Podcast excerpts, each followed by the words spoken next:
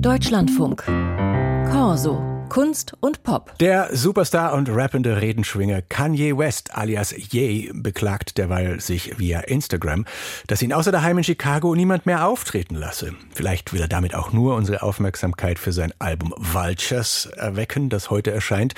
Das Mitgefühl hält sich jedenfalls in Grenzen. Wahrscheinlich nicht nur bei Sigrid Fischer im Aufreger der Woche. Ist was? Yo, this Yay. Ja, ja, da tut uns aber einer leid. When I call, people say there's no avails for me. Kein Veranstalter will The Artist, formerly known as Kanye West, mit seinem neuen Album buchen, na sowas. And you know why that is. Ja, wir wissen, warum das so ist und wir finden das absolut verständlich. Er scheinbar nicht, denn wer mit antisemitischen Parolen und Nazi-Propaganda um sich schmeißt und ein paar routinierte Entschuldigungsphrasen hinterherfloskelt, der sollte Demut üben und nicht rumheulen, weil ihn keiner mehr lieb hat. So if there's anybody out there that can help with this, please do. Hilfe, Hilfe, dem Mann ist nicht mehr zu helfen. Dem Rest der Welt schon, wenn nämlich Insta, X und sonstige Kanäle seine Konten einfach wieder sperren.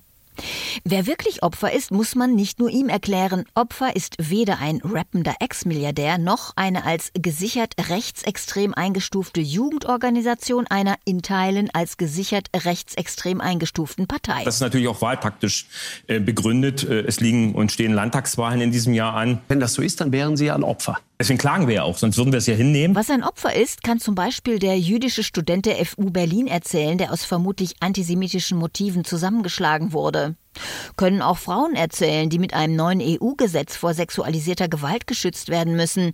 Das kommt vielleicht nicht zufällig pünktlich zur Jecken-Grabsch-Parade? Saufen, Party, Weiber, geil. Alaf und Hellau, also die Kölner OB Reker meint, Äh, Wir müssen vielleicht die eine oder den anderen davor schützen, groben Unfug zu machen. funktioniert aber nicht bei jedem Jeck. Dieser hier zum Beispiel war vor kurzem noch überzeugt, Und deswegen werden für uns die Grünen die Hauptgegner sein. Haben wir ganz andere Vorstellungen als die Grünen. Ähm, Wir schielen hier nicht auf Koalitionen der Zukunft. Jetzt denkt er laut über schwarz-grünen Regierungsunfug nach. Wolle man sie reinlasse, die Ökoideologen? Stopp. Diese abgezockte, hinterhältige Pointe hat nicht mal einen Tusch verdient.